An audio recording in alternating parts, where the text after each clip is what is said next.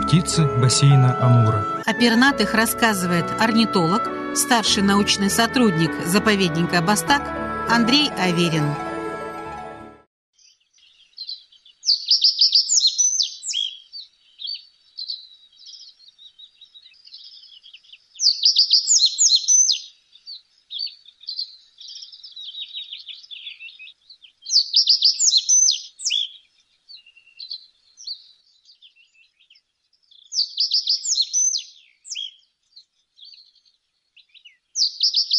Камышовая овсянка.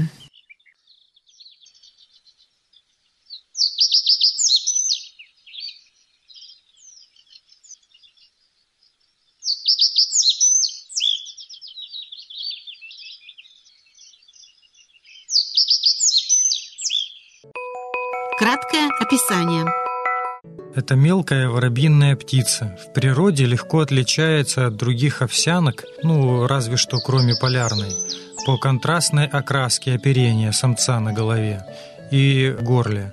Голова и горло черные, спина рыжеватая, а у полярной палевая, с сединой, так скажем, серовато-седая, с бурыми пестринами. То есть спина рыжеватая с бурыми пестринами. Грудь, брюшко, полоски от клюва к зобу и по бокам хвоста белая, темная черная голова. Самочки коричнево-серые. Их так сложно отличить, если рядом нет самца. Метрические данные. Длина тела от 13 до 19 сантиметров. Размах крыльев от 16 до 28 сантиметров. Длина крыла от 4,3 до 8,3 сантиметров. Длина хвоста около 5,5 сантиметров. Вес от 14,4 до 25 грамм. История популяции в Амурском экорегионе. Это редкий гнездящийся немногочисленный паралетный вид области нашей, ну и также бассейна Амура.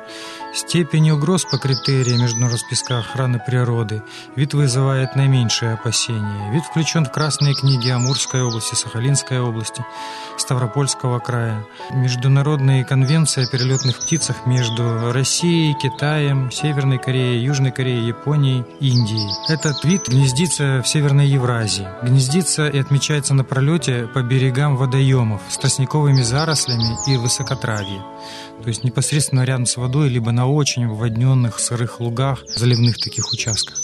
В пределах среднеамурской низменности вид спорадически распространен по южным и западным районам области, в непосредственной близости от реки Амур и его островам, ну и по поймам крупных притоков. Гнездится и мигрирует в Хабаровском крае, Приморском крае, Яо, Амурской области, на Сахалине, Курилах, Камчатке, Забайкалье и далее на запад.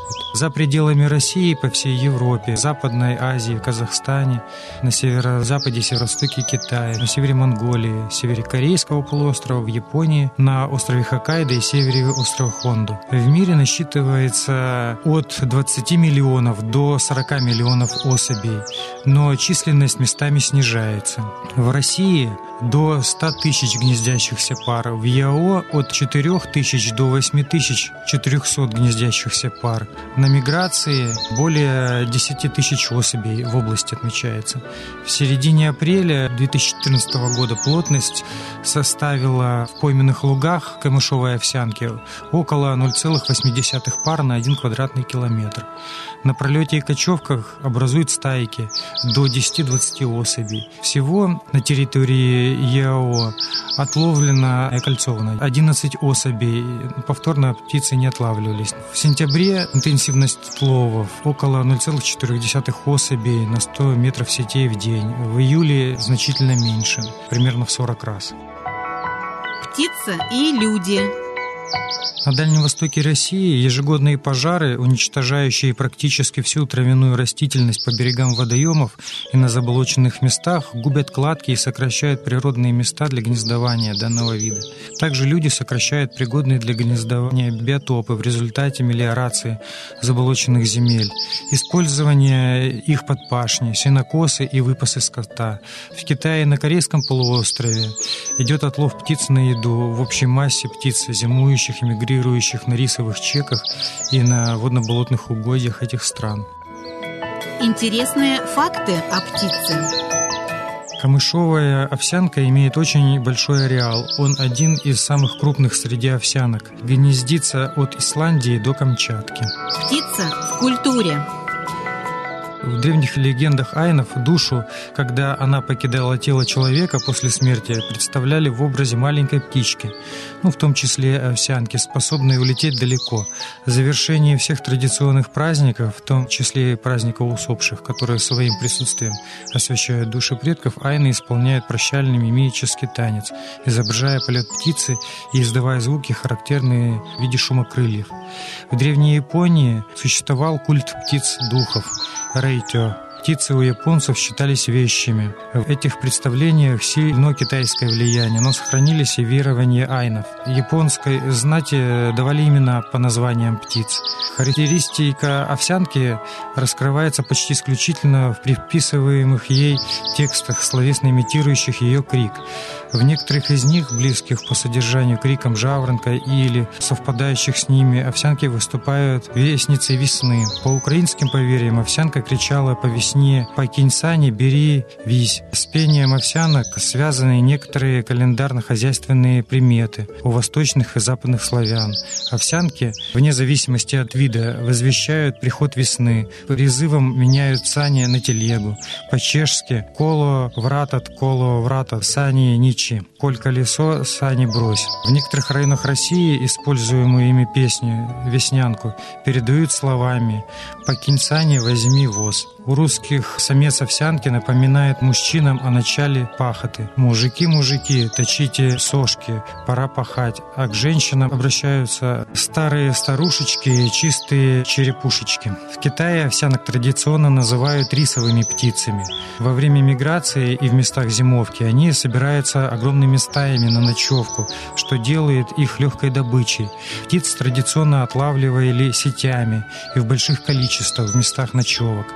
В Китае со времен Средневековья существует художественный стиль «Цветы и птицы», в котором помимо разнообразных цветов и разных видов птиц присутствуют овсянки разных видов. Камышовая овсянка, как певчая птица, никакого интереса не представляет для содержания в неволе. Песня у нее достаточно простая и неинтересная. Изображение этой птицы есть во многих странах Евразии, на марках таких стран, как Бельгия, Центральная Африка, Камбоджа. Есть якутская сказка, называется «Лентяй и птица».